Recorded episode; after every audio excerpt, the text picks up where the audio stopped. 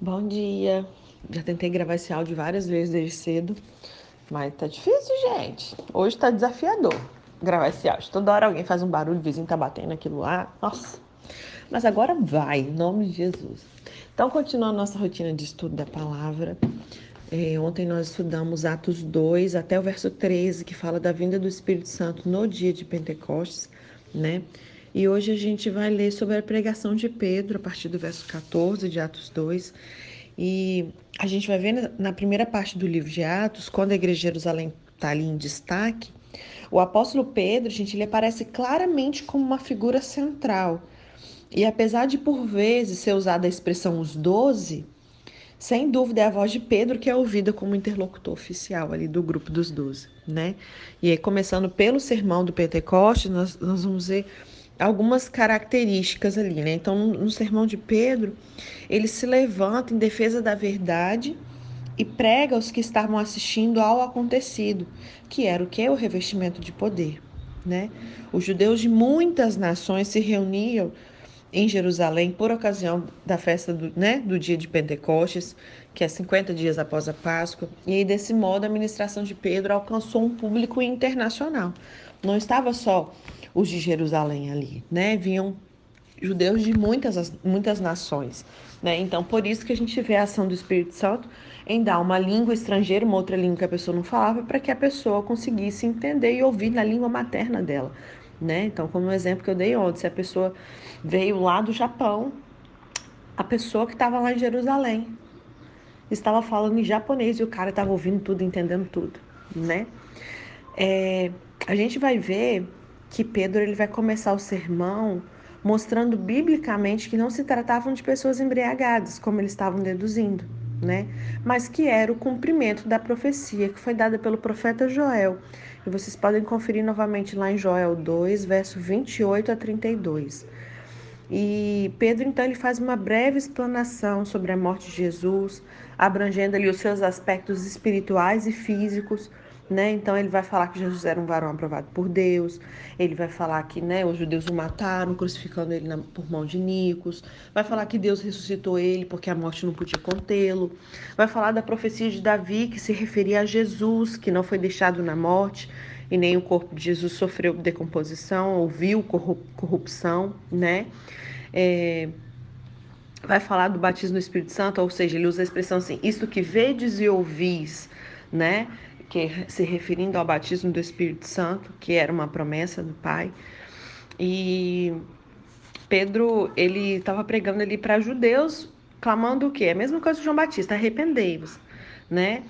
E, e aí quase 3 mil pessoas, elas aceitam a mensagem de Pedro e se convertem, né? Então de 120 a igreja passa por um salto de mais de 3 mil pessoas. E Pedro ele fundamenta sua mensagem nas profecias do Antigo Testamento sobre Cristo. A gente vai ver que não só Pedro, mas todos os outros, eles não pregavam assim o que ele achava e qualquer outra coisa que não fosse a palavra. Então, eles vão estar sempre citando textos do Antigo Testamento, dos profetas, da lei, né, para que a mensagem fosse em cima disso, né? E assim deveria ser até hoje, né? E ele Pedro ele pregou sobre a morte, ressurreição e ascensão de Jesus, mostrando, gente, que você não precisa de sabe, de coisas para atrair pessoas, para que as pessoas aceitem Jesus. Cara, tá aqui o exemplo. Pregando simplesmente morte, ressurreição e ascensão, ascensão de Jesus, 3 mil pessoas foram convertidas. Não tem outra coisa a não ser pregada no seu evangelho, as boas novas. É Cristo, é isso que tem que ser pregado, né? Todo o resto tem que ser pregado, obviamente será, mas hoje o foco das pessoas em atrair pessoas para a igreja meio que se perdeu. O que é simples, básico e é o trivial do evangelho não é pregado, né? E a gente vê que a ressurreição ela cumpriu uma profecia feita por Davi quase mil anos antes, lá no Salmo 16, do verso 8 a 11, né? Então, Davi ele, ele profetizou a ressurreição de Cristo lá no Salmo 16. Depois vocês conferem lá, Salmo 16, verso, verso 8 a 11. E essa profecia ela prediz que Jesus morreria com a confiança de que o Pai iria ressuscitar ele, Né? E Pedro mostrou que Davi, ele não estava profetizando sobre si mesmo, porque os judeus eles achavam que Davi estava falando dele mesmo. Mas ele prefigurava Cristo ali, né? Eu vou ler aqui com vocês, Salmos 16, verso 8 a 11. O Senhor rapidinho antes de eu ler, né? Então, por que, que ele não tinha profetizado sobre ele mesmo? Porque ele morreu e não ressuscitou, né? Então o povo achava que era, mas não é. Davi morreu e morreu, ponto, acabou. Salmos 16, verso 8 a 11 diz assim: O Senhor tem sempre a minha presença, estando ele à minha direita, não seria abalado. Alegra-se, pois, o meu coração e o meu espírito exulta, até o meu corpo repousará seguro, pois não deixarás a minha alma na morte, nem permitirás que o teu santo veja corrupção. Tu me farás ver os caminhos da vida, na tua presença há plenitude de alegria. Na tua destra, delícias perpetuamente. Amém? Então vamos ler aqui essa pregação de Pedro. Atos 2, verso 14. Então Pedro se levantou com os onze em alta voz e dirigiu-se à multidão. Que multidão? A multidão que estava ali na cidade para essa festa e que presenciou a vinda do Espírito Santo sobre esse grupo que estava reunido num só lugar, orando, esperando o cumprimento da promessa e obedecendo de maneira integral 100% aquilo que Jesus tinha ordenado, que eles ficassem em Jerusalém até que eles fossem revestidos de poder, né? E eles viram ali, eles falando em outras línguas, aquela coisa toda, eles no final falaram que eles beberam vinho demais, estão tudo bêbado. E aí Pedro ele se levanta e dirige a essa multidão, dizendo: Homens da Judéia e todos os que vivem em Jerusalém, deixe-me explicar-lhes isto. Ouçam com atenção. Estes homens não estão bêbados como vocês supõem. Ainda são nove horas da manhã e no grego é, esta é a terceira hora do dia, né, que eles falam. E ao contrário, isso é o que foi predito pelo profeta Joel. E aí ele está falando do, da profecia lá de Joel 2, né? Nos últimos dias, diz Deus, derramarei do meu espírito sobre todos os povos. Os seus filhos e as suas filhas profetizarão. Só um minutinho, meninos. Não, Rafinha. Não, não, não. Deixa aqui. Desculpa, gente. Nos últimos dias, diz Deus, derramarei do meu espírito sobre todos os povos. Os seus filhos e as suas filhas profetizarão. Os jovens terão visões, os velhos terão sonhos. Sobre os meus servos e as minhas servas, ou em outras versões, até sobre os meus escravos e as minhas escravas, derramarei do meu espírito daqueles dias, e eles profetizarão. Eu mostrarei maravilhas em cima do céu e sinais embaixo da terra sangue, fogo, nuvens de fumaça, o sol se tornará em trevas e lua em sangue, antes que venha o grande e glorioso dia do Senhor. E todo aquele que me invocar, ou que invocar o nome do Senhor, será salvo. E aqui ele está citando Joel 2, de 28 a 32, tá bom? É, e aí ele continua no verso 22: Israelitas, ouçam essas palavras. Jesus de Nazaré, ele foi aprovado por Deus diante de vocês por meio de milagres, maravilhas e sinais que Deus fez entre vocês por intermédio dele, como vocês mesmos sabem.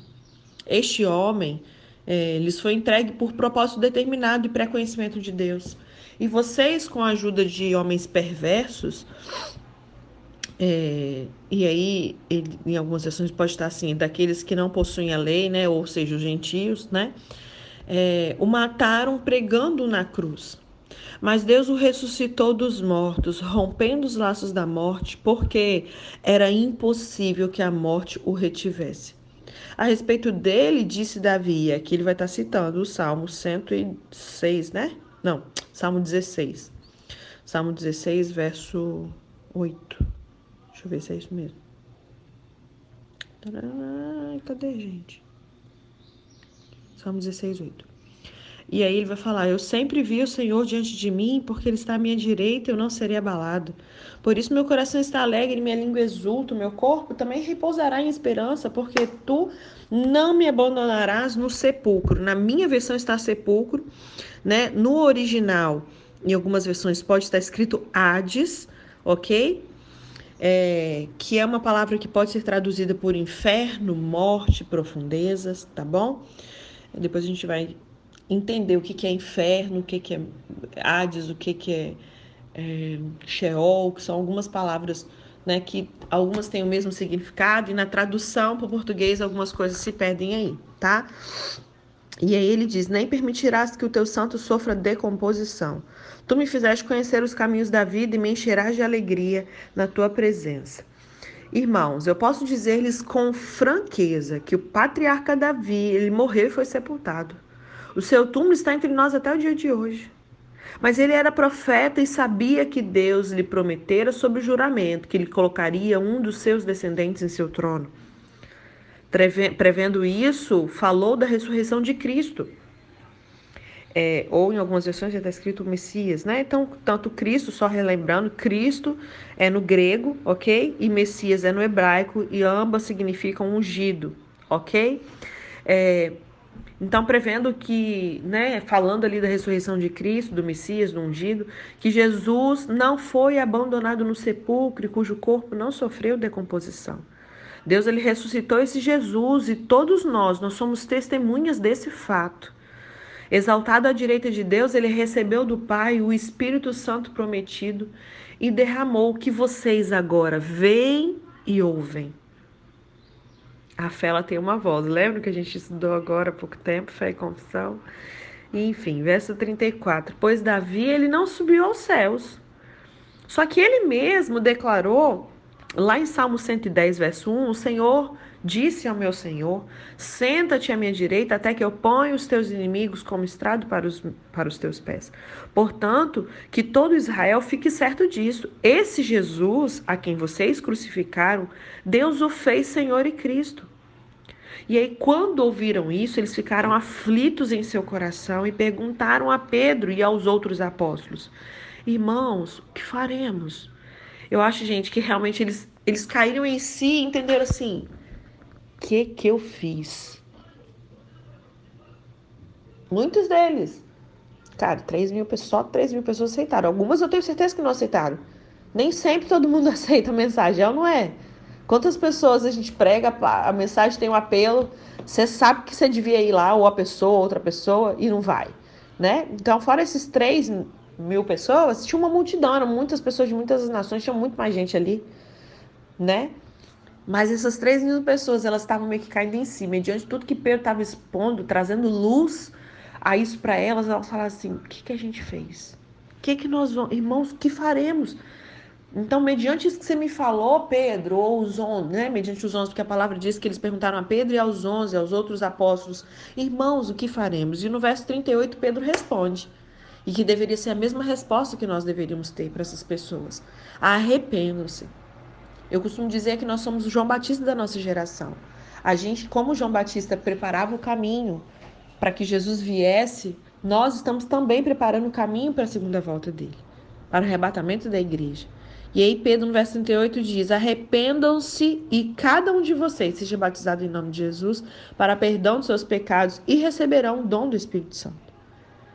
Pois a promessa é para vocês, para os seus filhos e para todos os que estão longe, para todos quantos o Senhor nosso Deus chamar. Aqui eu acho que ele estava sendo muito guiado mesmo, porque Pedro, judeu assim de raiz, ele estava pregando aqui para os judeus. Eram os judeus que iam para essa festa em Jerusalém, né?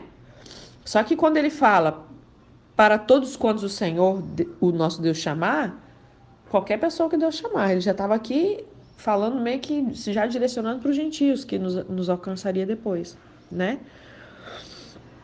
E aí no verso 40 diz: com muitas outras palavras, ou seja, ele falou ainda muito mais coisa, mas eu só registrei isso aqui, era isso que Lucas está dizendo. Então, com muitas outras palavras, ele os advertia continuava advertindo a eles e insistindo com eles: salvem-se desta geração corrompida. Essa tem que ser a minha e a sua voz nessa última hora. E aí, os que aceitaram, ou seja, teve os que não aceitaram, sempre vai haver. Amém? O seu trabalho é, é ir e pregar. O resto não é problema seu e meu né? Então, o verso 41 diz: Os que aceitaram a mensagem foram batizados, e naquele dia houve um acréscimo de cerca de 3 mil pessoas. Aleluia! Meu Deus do céu, que coisa mais linda. E aí, é, a gente já falou sobre isso ontem, eu vou finalizar o capítulo 2 falando dessa parte da comunhão dos cristãos. É, eles ali se dedicavam ao ensino dos apóstolos e à comunhão, ao partir do pão e às orações. Verso 43: Todos estavam cheios de temor, outra coisa que precisa ser resgatada urgentemente. Né? Todos estavam cheios de temor e muitas maravilhas e sinais eram feitos pelos apóstolos. Os que criam mantinham-se unidos e tinham tudo em comum. Vendendo as suas propriedades e bens, eles distribuíam cada um conforme a sua necessidade.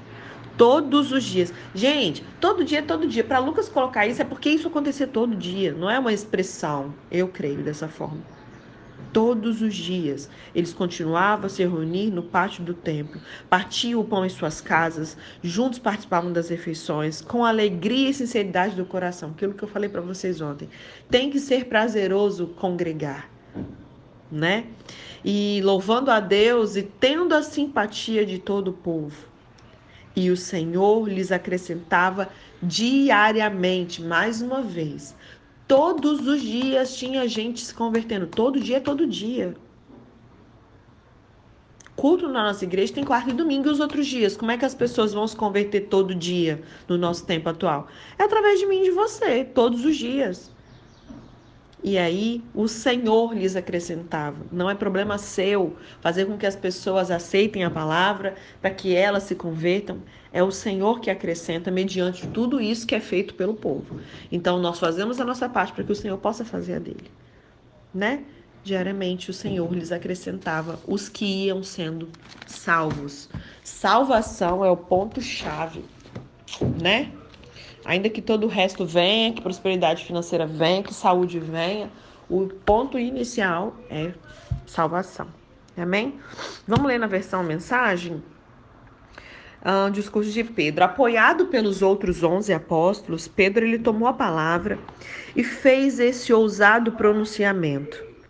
Irmãos judeus, vocês que estão visitando Jerusalém, ouçam com atenção e procurem entender. Ninguém está bêbado aqui como alguns estão pensando. Elas não tiveram tempo de se embebedar porque ainda são nove horas da manhã. Gente, lembra que eles estavam em época de festa? Pensa um povo alegre, tudo, e bebendo vinho, aquela coisa toda. Então, o pessoal falou assim: o pessoal já está bêbado, né? E aí Pedro falou: não, não estão bêbado. O que está acontecendo aqui é o que o profeta Joel anunciou. Nos últimos dias, Deus diz: Vou derramar do meu espírito sobre todo do tipo de gente. Os seus filhos vão profetizar e também as suas filhas. Os seus jovens vão ter visões, seus velhos terão sonhos. Quando chegar a hora, vou derramar o meu espírito sobre todos os que me servem, homens e mulheres de igual modo, e eles vão profetizar. Eu mostrarei maravilhas no céu e sinais na terra, sangue, fogo e fumaça, o sol ficará escuro, a lua vermelha, antes que chegue o grande dia do Senhor, o dia tremendo e maravilhoso. E quem pedir ajuda a mim, Deus será salvo. Aqui, gente, eu entendo, depois a gente vai estudar sobre isso mais à frente, mas eu entendo que são profecias cumpridas parcialmente, né? Então, essa outra parte aqui, desses últimos dias, e mais um parênteses dentro de outro parênteses. Esses últimos dias aqui começaram, muitos é, teólogos explicam sobre isso, porque, tá, mas nos últimos dias derramarei do meu espírito. Tem gente que entende que isso não é para aquele dia de Pentecostes, ele está se referindo aos literalmente os últimos dias né? Porque ele fala que derramarei sobre toda a carne. Vocês concordam que toda a carne não teve o derramamento do Espírito? Os judeus que ainda não aceitaram e não reconheceram Jesus, eles não receberam o Espírito sobre a carne deles ainda, enfim. Então, alguns teólogos falam que isso aqui, na verdade, foi cumprido parcialmente, que esse cumprimento total ainda vai ocorrer na ocasião da volta do Senhor, ok? É, e uma outra coisa a segunda parte, né, onde as pessoas até usam sobre a lua vermelha aqui, sobre os sinais no céu, na terra e tal, que seriam ainda manifestos. Uma outra observação, esse nos últimos dias, a gente vê sobre Jesus falando algumas coisas, os discípulos perguntando com relação aos últimos dias, e para eles já era falado desses últimos dias. Então, como para Deus, um dia como mil anos, etc e tal, os últimos dias começaram a partir de Pentecostes. Então, se para eles já era últimos dias lá no começo, imagina para nós que já estamos na reta final. De fato, estamos nos últimos dos últimos dos últimos dias, né? E aí, continuando, o verso 22 diz assim: Irmãos israelitas, ouçam com atenção. Jesus, o Nazareno, homem credenciado por Deus entre vocês. Os milagres, as maravilhas, os sinais que Deus fez por meio dele são bem conhecidos. Esse Jesus, conforme o estabelecido no plano de Deus, ele foi traído por homens que tomaram a lei nas próprias mãos e entregue a vocês que o pregaram na cruz e o mataram. Mas Deus ele desatou as cordas da morte e o ressuscitou. A morte ela não foi capaz de segurá-lo. Davi, ele predizeu, ele previu, né? Ele prediz isso, ele previu isso tudo. E ele vai citar os Salmos é, 16, né? Eu vi Deus diante de mim o tempo todo, nada pode me abalar, Ele está ao meu lado. Minha alegria extravasa, exultante. Gente, isso aqui é ótimo para você declarar a palavra trazer fé para seu coração, viu? O dia que tá difícil, pega Salmo 16 e fala: Eu vi Deus diante de mim o tempo todo. Nada pode me abalar, Ele está do meu lado. A minha alegria, ela extravasa, exultante. Eu fixei minha morada na terra da esperança. E ele continua: Sei que nunca me lançarás no Hades. Jamais sentirei o cheiro da morte. Puseste meus pés no caminho da vida, com tua face brilhando como o sol, de alegria ao meu redor. E aí ele, Pedro continua no verso 29. Prezados amigos, permita-me ser franco. O nosso antepassado Davi, ele está morto e sepultado. Seu túmulo está aí, onde todos podem ver. Mas sendo também profeta e sabendo que Deus jurou solenemente que um dos descendentes de Davi assumiria o seu reino, ele previu também a ressurreição do Messias. Ele disse: Não haverá ida ao Hades nenhum cheiro de morte. Esse Jesus, ele, Deus ressuscitou ele, cada um de nós aqui, ele está falando dele, dos onze, porque os doze são os apóstolos do Cordeiro, testemunhas oculares, eles viram, né? Então ele diz: Nós aqui, nós somos testemunhas disso. E depois de ser elevado às alturas e sentar-se à direita de Deus, ele recebeu a, a, promessa do Espírito Santo da parte do Pai e derramou o Espírito que Jesus mesmo também recebeu. É isso que vocês estão vendo e ouvindo. Davi não subiu aos céus, mas ele disse: Deus disse ao meu Senhor: Assenta-te aqui ao meu lado direito, até que eu faça os seus inimigos um descanso para os seus pés. Todo Israel, portanto, entenda isso. Não há lugar para dúvida. Deus fez Senhor e Messias, aquele Jesus que vocês crucificaram. Pronto. Quando ele falou isso, uma galera, a ficha caiu, as escamas dos olhos caíram, né? E aí os que ouviram perguntaram a Pedro e aos apóstolos, irmão, o que, que nós vamos fazer agora? E aí Pedro respondeu.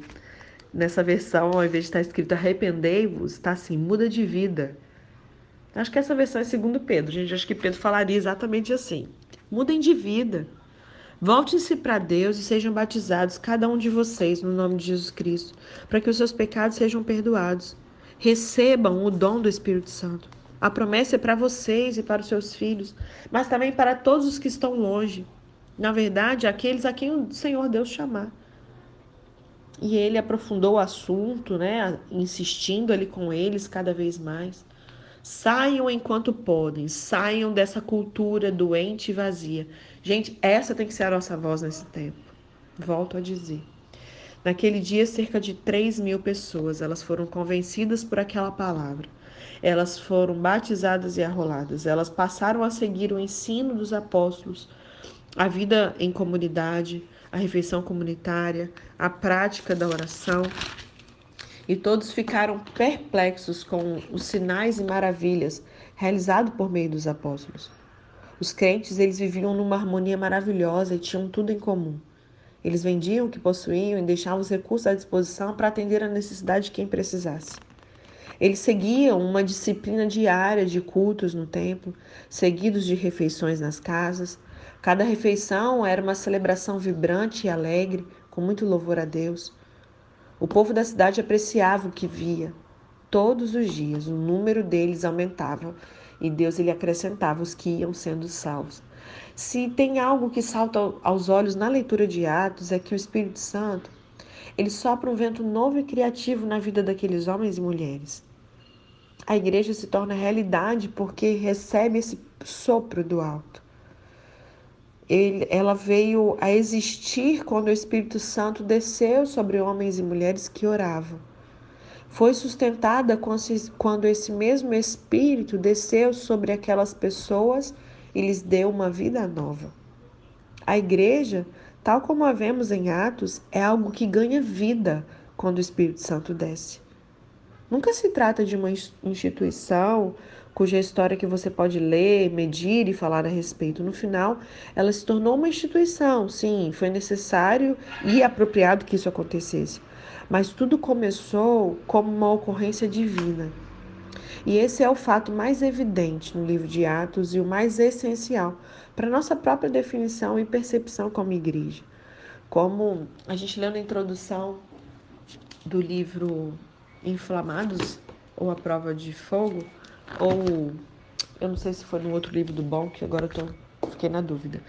Mas ele fala sobre isso. Tira o Espírito Santo da igreja, você vai ver. Tira os sinais, os milagres, tira. Tira o poder do Espírito Santo. Tira a manifestação do Espírito para ver. A vida está no Espírito, né?